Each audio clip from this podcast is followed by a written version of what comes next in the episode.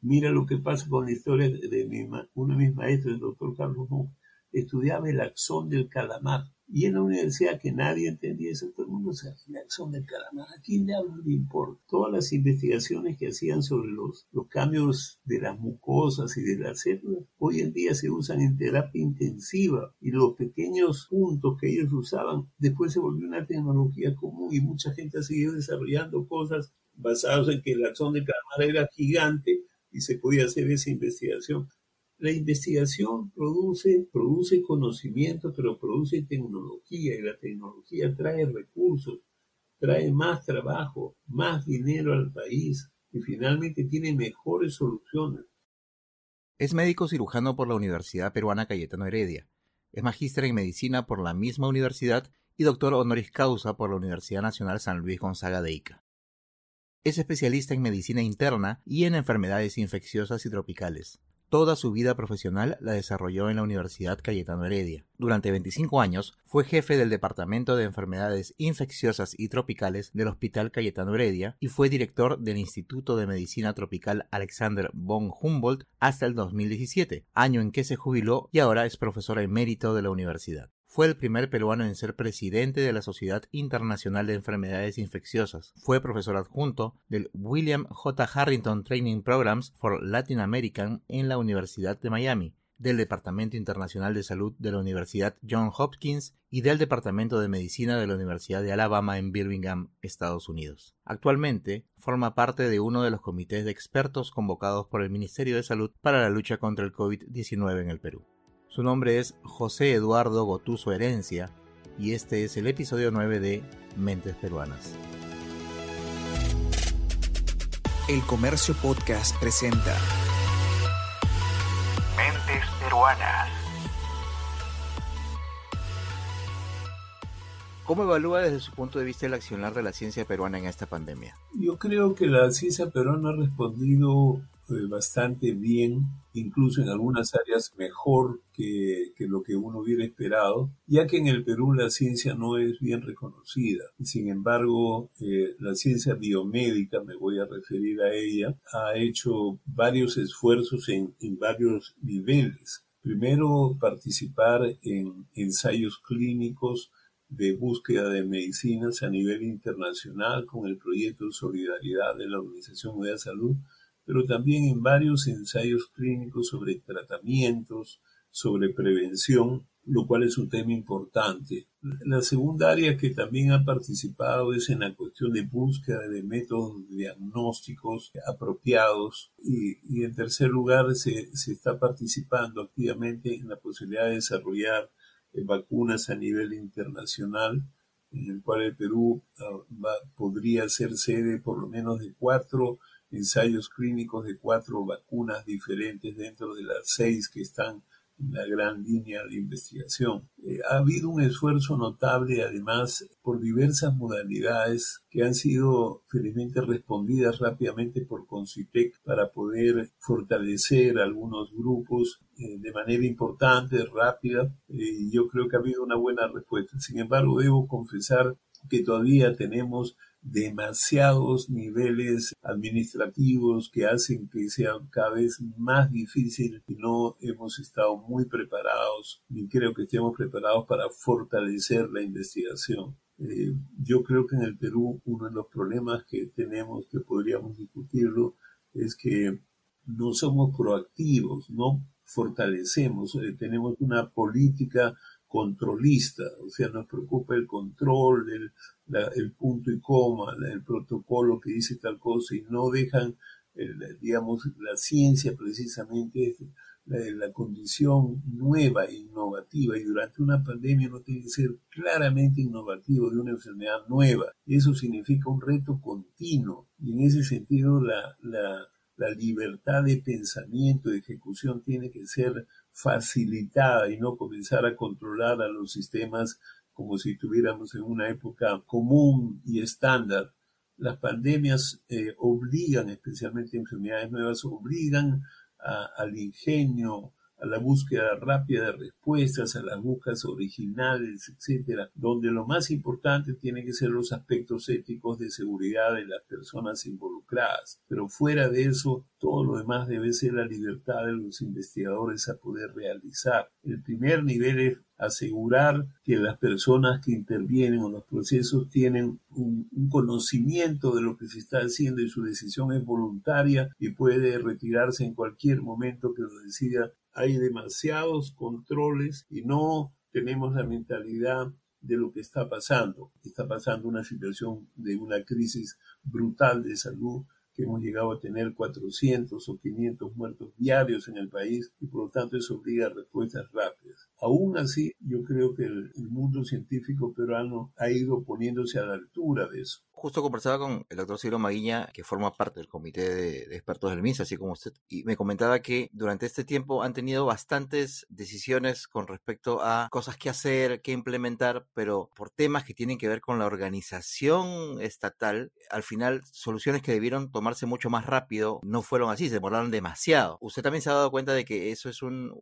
ha sido un inconveniente de repente para que la reacción por parte de la autoridad sanitaria sea de repente más dinámica de lo que ha parecido ser, por lo menos para los que estamos viendo el tema desde fuera? Sí, claro, porque ha habido una concepción más eh, de control basado en cuarentenas y en, estar en las casas. Y entonces eh, no ha habido una idea eh, proactiva se da cuenta, o sea, qué alternativas hay fuera de estar en las casas, cómo controlamos. Entonces ha habido un pensamiento controlista y no ha habido un pensamiento proactivo en el cual rápidamente se generan respuestas es decir, si vamos a hacer una investigación porque nos interesa que hay que dar prevención, o sea, tratamientos profilácticos, hay que hacer un estudio, por favor comiencen mañana, qué necesitan, qué cosas hacemos, cómo facilitamos, ustedes organicen, hagan su consentimiento informado y pasado mañana comenzamos. Así es como debería ser. Pero yo me he pasado 12 semanas y todavía seguimos dando vueltas por esto, por el otro, que hay que conseguir un seguro, un seguro para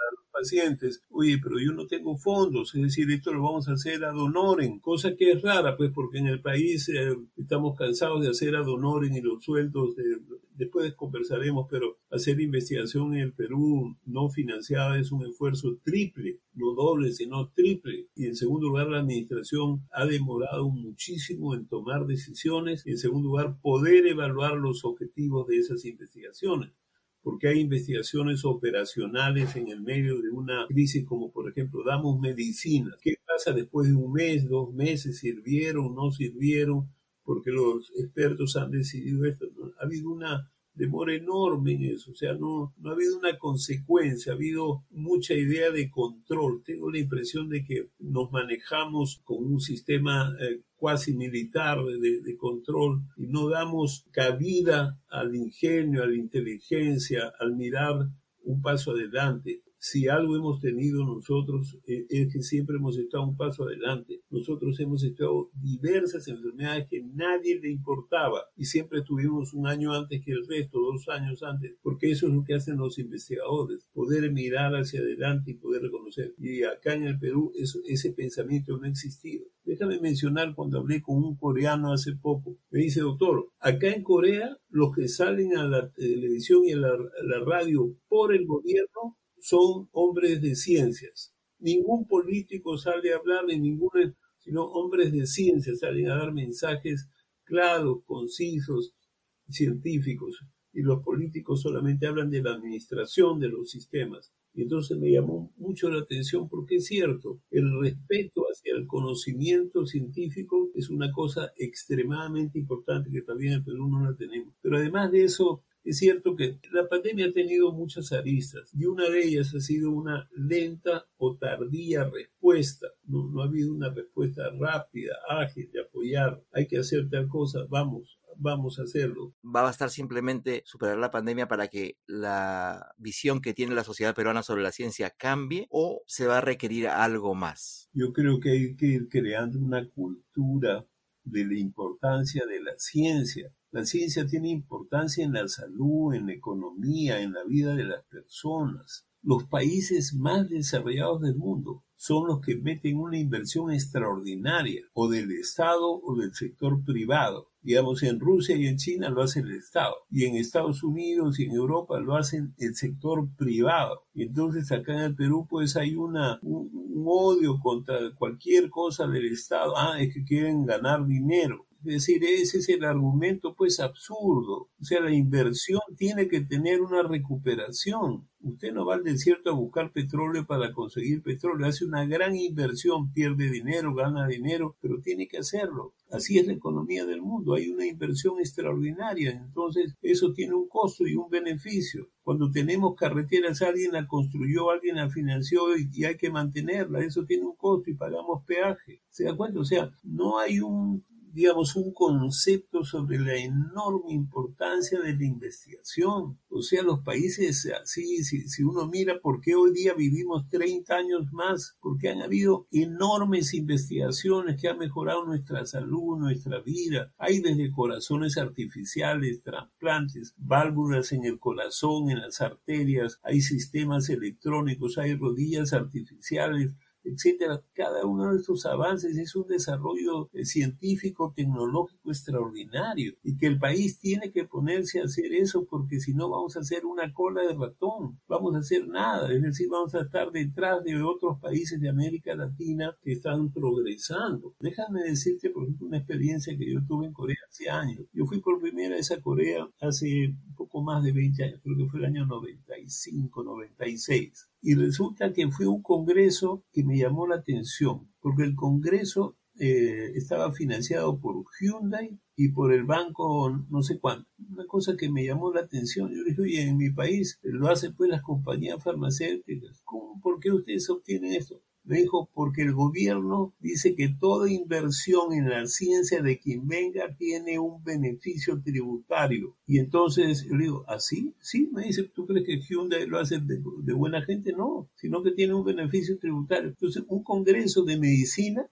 era financiado por un banco y por una fábrica de carros que no tenían nada que ver en el asunto. Yo quiero recordarte que si miramos el año 1980, Perú y Corea estaban en el mismo nivel económico, con gente analfabeta, con gente enferma, con sistemas malos, pero confiaron en su ciencia y confiaron en los sectores públicos y privados, y entonces se desarrollaron de una manera potente. Hay que ponerse a pensar que si queremos ayudar a este país a salir adelante en los siguientes 20 años, tenemos que tener una política consistente, eso no tiene sentido de ponerse a, discutir que en plena pandemia no damos campañas publicitarias porque no vamos a beneficiar. Ese pensamiento totalmente arcaico todavía se queda en los grupos que son así conservadores, tanto de la izquierda como de la derecha. O sea, esto no es solamente que los grupos de izquierda están mal, los grupos de derecha también. Yo quiero hablar de SIDA y me quieren excomulgar si yo recomiendo que, se use el condón en los jóvenes. ¿De acuerdo? O sea, tenemos que, que, que poner el conocimiento encima de eso. Tú preguntas a un chico en el Perú a los 16 años como quién quiere ser, cuáles son sus, sus grandes ídolos, eh, sus,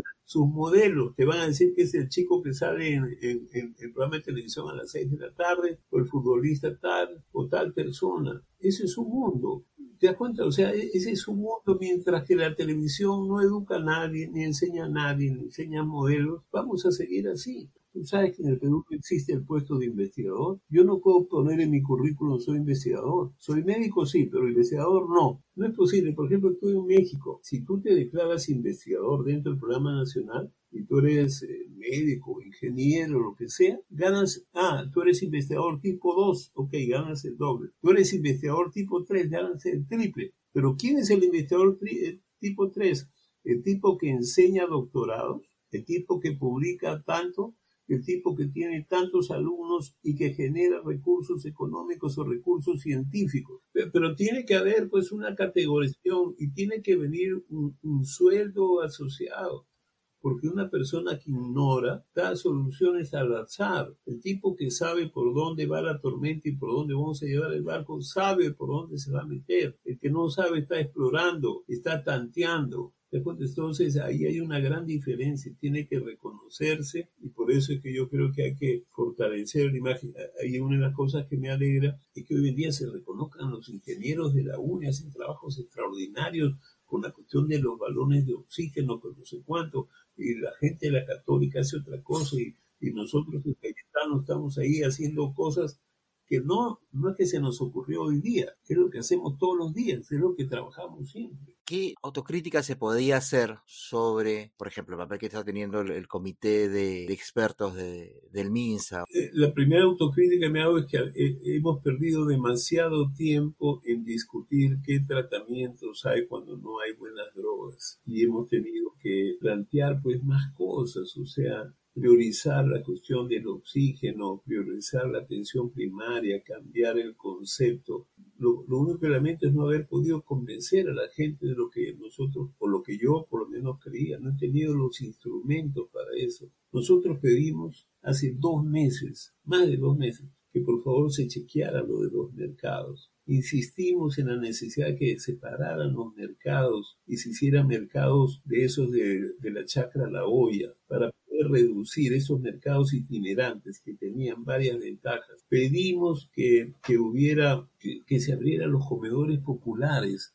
¿Por qué? Tú en tu barrio, cuando eres pobre, el comedor popular comen 400 personas al día, pero van con su charola, pagan sus cuatro soles, cinco soles y regresan, y con lo que ellos comen un, comen hasta dos o tres, y piden dos menús, comen tres o cuatro, pero ya no se suben al bus para ir al mercado, ya no van al mercado a hacer cola, ya se quedan en su barrio, se van caminando y regresan caminando. Eh, esa es una situación extraordinariamente barata. Le das en curso, si no traen charola, le das platos descartables. Y entonces mantienes a esta gente, hay 10.000 mil, y esto lo discutí con chefs, con hombres de decía Eduardo, tienen que abrir los comedores populares para que la gente, esas medidas simples no pude convencer a la gente, no pude convencer que, que por ejemplo, se abrieran más, más laboratorios. No es posible que un laboratorio sea el único que hace el diagnóstico.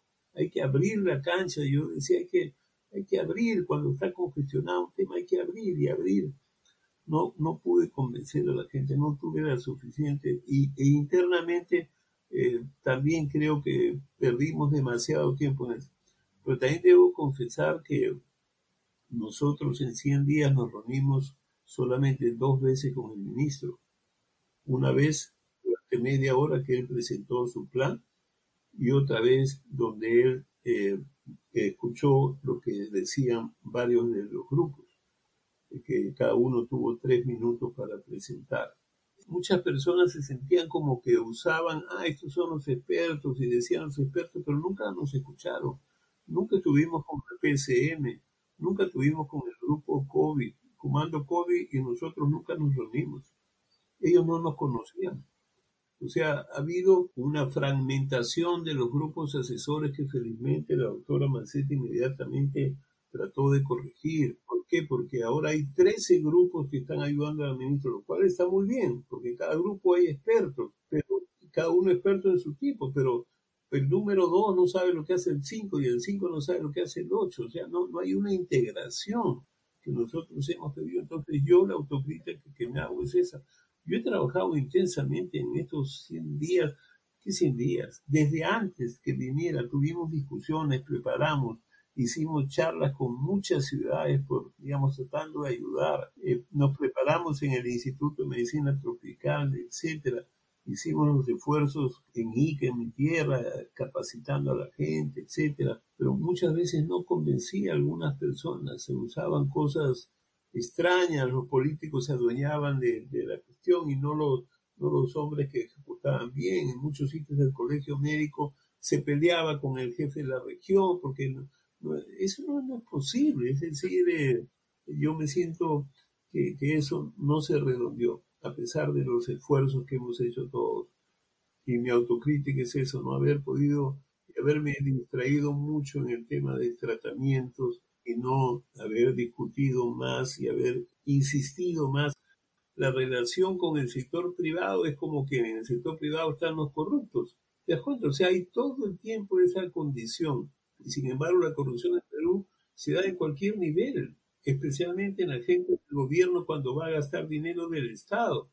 Porque en una empresa privada, cuando tú vas a gastar, los dueños son los primeros en que te van a, hacer un control. Entonces, en el Estado, La gente gasta porque no tiene ningún control, no es su plata, es la plata de, la municipalidad, es la plata de la región. Entonces no hay una conciencia de, de, gastar bien. Entonces, de nuevo, yo lo que te digo es que hay una disociación entre lo que es lo público y lo privado. Cuando usted era pequeño, ¿qué cosa quería ser de grande? Yo siempre quise ser médico, por alguna razón medio extraña, que, después se ve fortalecida por los médicos que conocí cerca a mi padre. Mi padre, por ser fumador, tuvo una, larga enfermedad pulmonar, eh, típicamente de los fumadores, y los médicos lo visitaban, y yo lo cuidaba cuando terminaba el colegio, con mi, mi madre, mis hermanos. Fue una, experiencia que probablemente me ayudó a hacer lo que yo quería. Eh, me gustaba mucho ser deportista. Mi sueño era estudiar eh, medicina y ser futbolista. Eh, yo era un buen interior derecho, muy guerrero, me gustaba mucho, pero no era muy compatible mi, mi carrera. Yo incluso quise venir a entrenar con el Muni, que era mi, mi cuadro, y no, no podía hacerlo con, con mi horario de, de, la facultad de Cayetano, que era muy demandante, especialmente el primer año. Así que tuve que dedicarme intensamente. Siempre me importó mucho la salud pública, pero sin embargo no, no, no tenía mucho esa carrera y, y a mí me gustaba la medicina, o sea, me sigue gustando y, yo he sido formado como un clínico a la usanza antigua, eh, en el sentido de, que el paciente hay que sentarse con el paciente a conversar, a mirar, a saber qué es lo que tiene, qué cosa es lo que, por qué se queja, etcétera. Entonces, yo entré a estudiar medicina. ¿Hubo algún pasaje en particular o algo en particular que, que lo hizo tomar esa decisión? No, eh, digamos, era no, era mi lectura, o sea, a mí, a me gustaban mucho las ciencias, por ese caso, o sea, yo por ejemplo me leía los libros de animales, eh, era un aficionado a los 13 años, pero también leía mucho, o sea, yo leí la Biblia a los 14 años totalmente en un librazo que había en mi casa y me lo volteé todo eh, de a poco, ¿no? O sea, me leí los 20 tomos del Tesoro de la Juventud, es decir, en mi casa todos éramos grandes lectores, mi mamá, mi papá eran personas que leían todo el tiempo. Yo tenía un, mi hermano mayor que lo acabo de perder, era un lector impresionante, o sea, su, su cultura, su,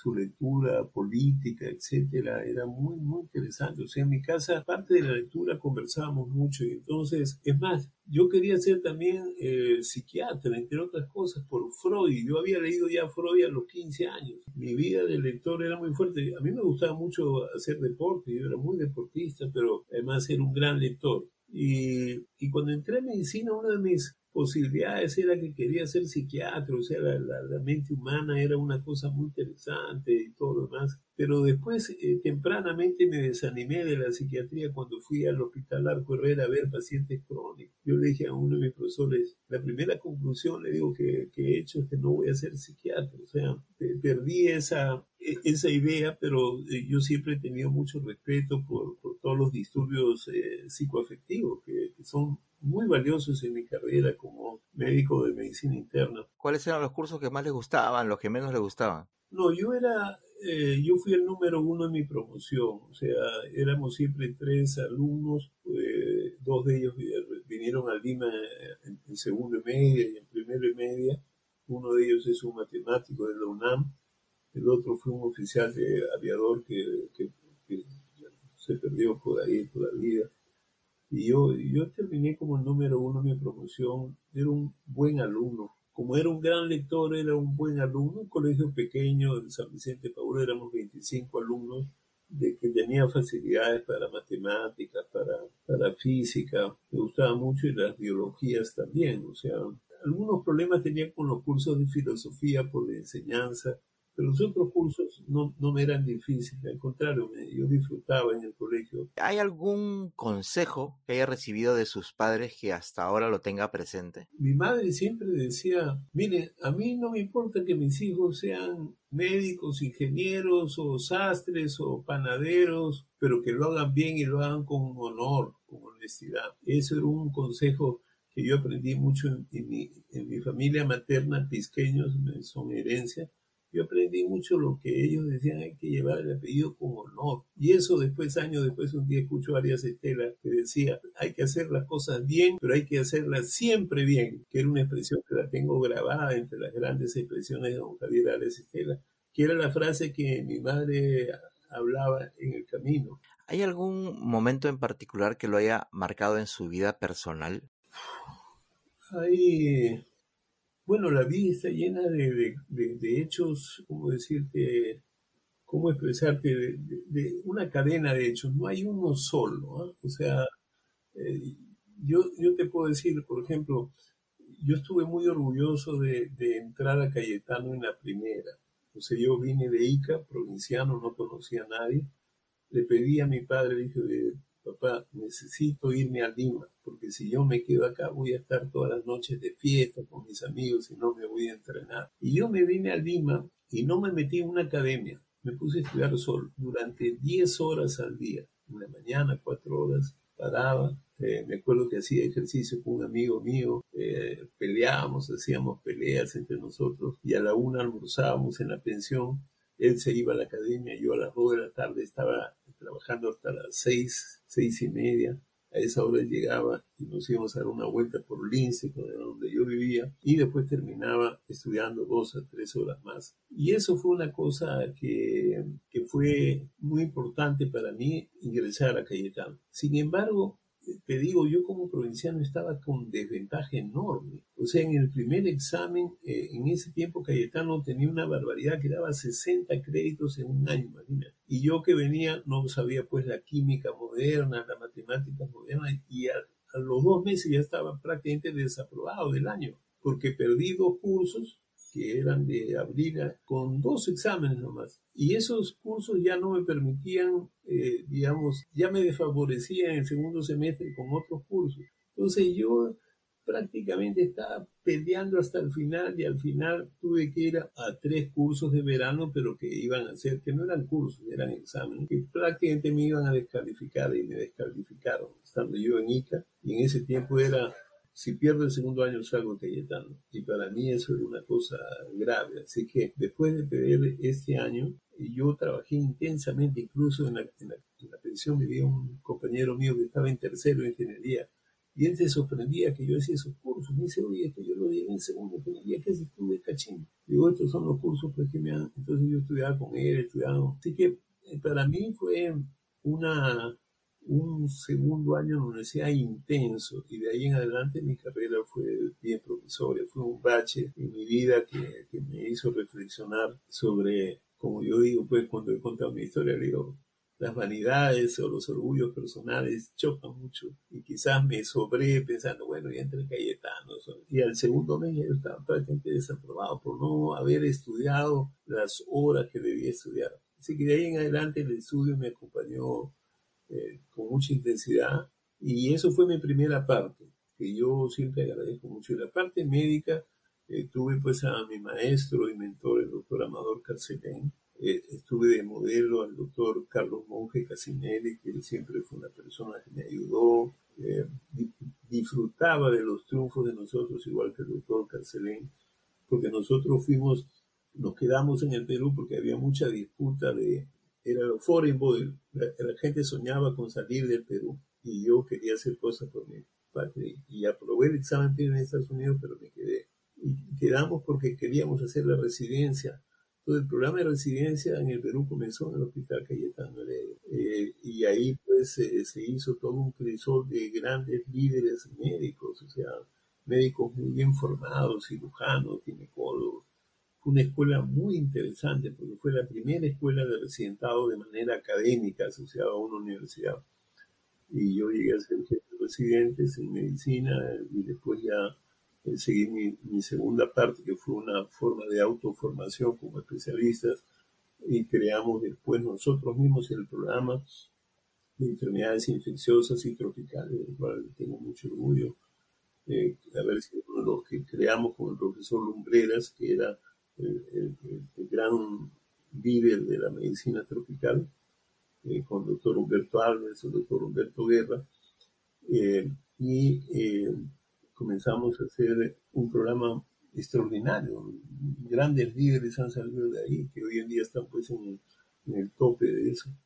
Y entre tanto mi carrera de investigador venía desde estudiante, ¿no?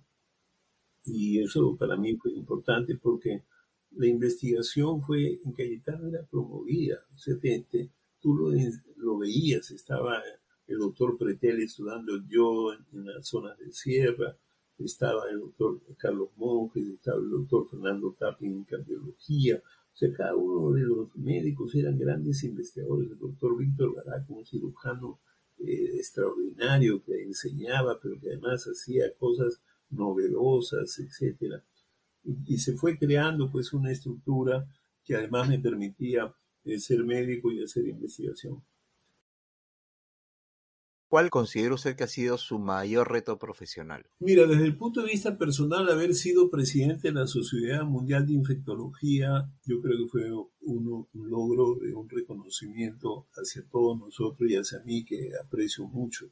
Después, sorprendentemente, fui presidente de la Sociedad Internacional de Medicina Tropical el año 2005. Otro logro que yo creo que es extraordinario es haber organizado un curso con un amigo que estaba en la Universidad de La el doctor José Álvarez, eh, en ese tiempo un bioquímico distinguido, que estábamos conversando y, yo digo, siempre he querido hacer un curso de medicina tropical, un curso de impacto. Y te puedo decir que después de 25 años hemos entrenado 830 médicos de 81 países. Y yo he sido el director de ese logro con la gente de la Universidad de Alabama, el doctor David Freeman, más una centena de, de médicos peruanos que nos ayudaron a mantener en el tope la posibilidad de enseñar medicina tropical a la gente de todo el mundo. Eso para mí son, como digo yo, mis dos perlas. Después otro logro que también ha sido para nosotros muy importante con Carlos Seas, que es uno de las personas que yo entrené, que ahora es un gran líder, es que publicamos un artículo en un libro de texto, o sea, el libro de, de medicina que leen en todo el mundo, que es un libro famoso de medicina de Estados Unidos y de ahí en adelante hemos publicado él o yo, etcétera, eh, juntos o solos, eh, varios capítulos de, esos libros. Entonces, cuando tú leías cólera, o leías brucelosis, o leías amebas de vida libre, etcétera, nos reconocían y nos invitaban. ¿Cuál pasaje de su vida profesional le fue más complicado, más difícil? ¿Tuvo alguna frustración, de repente alguna investigación inconclusa? Sí, tuve una que una vez un compañero mío que me aprecia mucho, yo iba a hacer un estudio de vacuna de cólera en el momento de la pandemia y me fui a Tahuantinsuyo. Y era una oferta muy buena. Era una vacuna oral que podría ser muy buena y que además los suecos iban a regalar la patente a la OPS a la OMS o sea no había nada económico pero sí había pues un fondo para hacer la vacuna para hacer el estudio o sea como un estudio como se hace vacuna Además iba a generar 500 puestos durante cuatro meses en Tahuantinsuyo para que ayudaran a, mirar a las personas, qué les pasaba, qué no les pasaba. Y habían unos dirigentes políticos que comenzaron a decir, no, que nos van a agarrar de conejillos de India, que por aquí nosotros somos defensores de los derechos y que, uh, que por último si quieren que lo tomen ellos. Y yo le dije al tipo que discutía, digo, nos sentamos juntos y yo me siento contigo y tomamos la cápsula. Yo no tengo miedo de lo que voy a hacer, no voy a hacer nada que sea dañino. Así que te sientas conmigo y el, primer día lo tomamos juntos. No, ¿qué tal?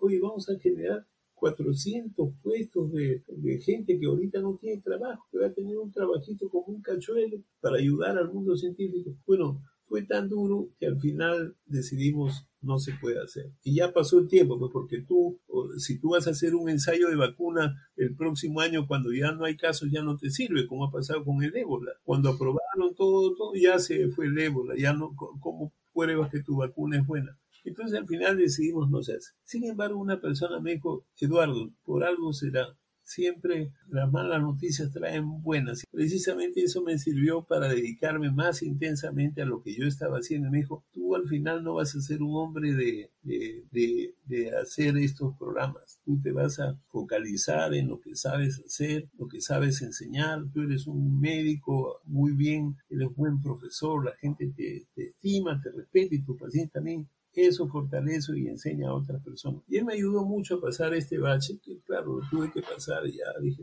me quedaré, pues no se hizo el estudio, el cólera siguió avanzando y no pudimos hacer el estudio. Esa fue una frustración que tuve. ¿Cuáles serían los tres libros que usted recomendaría o alguien que esté interesado en la ciencia o en la medicina? Bueno, hay uno que se llama Cazador de, Cazador de Virus, que a mí me impresionó mucho, que es muy importante.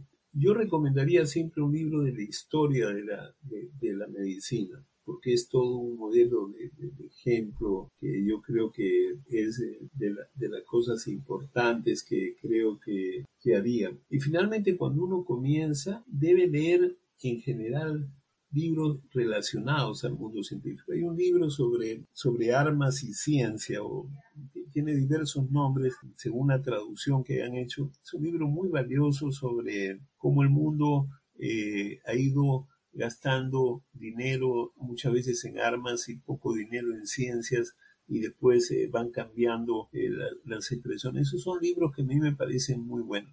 Sin embargo, creo que una de las maneras mejores son, por ejemplo, mirar la historia de algunos de los personajes de la medicina. Tú, por ejemplo, puedes leer la vida de Ramón y Cajal, eh, te das cuenta, es una vida que es espléndida. Por ejemplo, para nosotros, la vida de, don Alberto Hurtado, por ejemplo, hay un libro muy interesante sobre la vida de don Alberto Hurtado, eh, que es un, libro muy bueno que precisamente lo editó el doctor Roger Guerra García, recientemente fallecido. Yo, por ejemplo, me gustó mucho uno que se llama El mono desnudo, que es uno de los libros primeros que leí, que, me pareció muy interesante, porque hablaba pues de, cómo comparaba el, mono y el ser humano, el, mono que termina en un zoológico y el hombre que vive en la ciudad como prisionero de la ciudad, de Desmond Morris, creo que es el autor. ¿Cuáles son los tres libros o autores con los cuales usted se entretiene? El que más me entretiene, obviamente, es eh, eh, García Márquez. Yo Vargas Llosa también lo he leído todo, o sea, Vargas Llosa. De la nueva generación, eh, este, digamos, hay un libro que se llama Abril, Abril Rojo, que es de, chico Santiago Roncayolo, que me pareció muy bueno. lo he seguido a él muy bien. Eh, en el Perú también sigo mucho a Alonso Cueto, que me gusta mucho. Su hermano hizo un buen libro sobre las historias de la pandemia, su hermano menor. Estoy leyendo recientemente un escritor cubano que me parece muy bueno, Paduro, y, y por supuesto Isabel Allende me gusta mucho. Isabel Allende, digamos, sus libros son muy interesantes. ¿Cuáles son los tres cantantes, grupos o ritmos musicales que más le gustan? La música peruana por primera línea, y yo tuve la suerte de ser amigo y médico en algún momento de Augusto Polo Campo, con después fui muy amigo. He, conocido desde los dávalos a los eh, hinchas de, del Sambo Cabero y, digamos, el maestro Avilés lo seguí por donde estaban. Cecilia Barraza y mi amiga Alicia Maguiña, también eh, Alicia Maguiña le he seguido por muchos lados cuando cantaba la mitad música criolla y la mitad música andina, una mujer que respetaba tanto la cultura andina, incluso cantaba hasta en quechua, aprendió a hablar quechua siendo una chica eh, de, Lima, de, colegios eh, de ese nivel. Él hizo cosas muy, muy interesantes durante toda su vida. Los grupos que para mí son inolvidables es Fiesta Criolla y el Sambo Cabero con, con Augusto Polo Campo. La música extranjera, yo te digo, la, música colombiana me gusta mucho, conozco mucho Colombia y, algún día debo ir a Valledupar, que me han invitado, lo he dicho, en abril, porque uno de mis sueños es decir, en enero al Festival de Cosquín, donde hay música folclórica argentina. Eh, yo, yo he conocido mucho a los chachaleros y de mi mejor recuerdo tengo todos los discos de los chachaleros en Argentina y, en Colombia, pues, eh, tanto Vives como Fonseca y toda esta música colombiana me parece espectacular. Y claro, eh, Juan Luis Guerra y, toda la música caribeña es, es, extraordinaria. En cuanto a películas, ¿cuáles son las que más le gustan? Las tres películas que más le gustan. Películas, yo te puedo contar desde películas rusas hasta películas. Yo he sido un súper aficionado. Creé el primer cine club en en Cayetano cuando yo era alumno. iba al cine los jueves porque las buenas películas duraban una semana y después las sacaban de cartelera. Ha habido películas inolvidables, pues. Nos habíamos amado tanto con, con Vittorio Gassman y todo más. La época de oro del Pose o el general de la Rovere, que era con Vittorio Sica. Si voy a la, francesa, yo te diría que Los Paraguas de Cherburgo eh, es una película hermosa. Eh, si vas a, películas polacas, había una checa que se llama Trenes rigurosamente vigilados, una película hermosa. Eh, Ciudadano Kane, pues yo le he visto como cuatro o cinco veces, o, o Casablanca, ¿no? Son películas así. Eh, a ver, hay una película que ganó el Oscar que se llama Hombre de dos mundos, que es la vida de Tomás Moro. Pasaron las grullas, una película rusa brillante. De aquí a la eternidad es un peliculón. Burl Lancaster, Frank Sinatra, Montgomery Cliff, eh, Deborah Kerr. Uf, es un peliculón extraordinario. O sea, ¿cuáles son los tres países que más le han gustado? París, pues, es inolvidable. Pero un sitio que a mí me, me, agradó muchísimo es Praga. Praga es una ciudad impresionante. Pero si tú me dices países, yo diría, me quedaría vivir en Italia o en España otro país que me encanta es Portugal, por ejemplo. Portugal es un país chico, amistoso, de gente buena. Estados Unidos, por, supuesto, también es un país que te impresiona mucho. Tiene una serie de, áreas que son muy lindas. Washington es una ciudad hermosa. ¿Cuáles son las tres ciudades del Perú que más recuerda? Arequipa. Yo creo que Arequipa es una ciudad hermosa que todos los peruanos deben conocer. Pero claro, sin lugar a dudas, eh, todos los peruanos tenemos que estar orgullosos de lo que es el Cusco. O sea, el Cusco, el Cusco como ciudad y el Cusco como Machu Picchu y todo lo que tiene. Yo siempre le digo a la gente, si alguien tiene que coger 10 sitios del mundo, el Cusco tiene que estar en todas las listas de, cualquier japonés, ruso, chino, lo que sea. El Cusco será siempre una ciudad que, que, uno tiene que estar. Una ciudad también que es especial por lo que tiene para mí es Iquitos. yo he viajado mucho por la zona de mi trabajo, Iquitos. Es una ciudad especial, ¿no? O sea, no, no te diría que es bella, sino tiene, eh, decir, un encanto de, de, estar cerca del Amazon. Digamos, es otra cosa. Tiene ese encanto. ¿Cómo quisiera que lo recuerden? Ah, es una buena pregunta. Si algo he podido enseñar es que el, trabajo eh, debe ser un trabajo continuado, extenso. En segundo lugar, que uno defienda la cuestión de los principios de la vida, ¿no? Hay que luchar por la vida, por la felicidad, por la, por la libertad de los seres humanos. Y por mi amor a mi país, a mis instituciones, que me recuerden así. Eh, yo, entre tanto, tengo una vida familiar eh, muy interesante, muy agradable, porque mi esposa me ha acompañado, pues tengo 46 años de casado ya, y entonces eh, me ha acompañado, tengo tres hijos, cuatro nietos, y eso fortalece mi vida. Me llevo muy bien con mis hermanos, con los cuales he compartido. Acabo de perder a mi hermano mayor a los 85 años, pero tengo somos cinco hermanos y mi entorno familiar siempre ha sido muy bueno y quisiera que me recordaran así. Este fue el noveno episodio de Mentes Peruanas, una serie de podcasts producidas por el diario El Comercio para conocer un poco más a fondo a las figuras representativas de la escena científica nacional. Mi nombre es Bruno Ortiz, gracias por escucharnos. Esto fue Mentes Peruanas.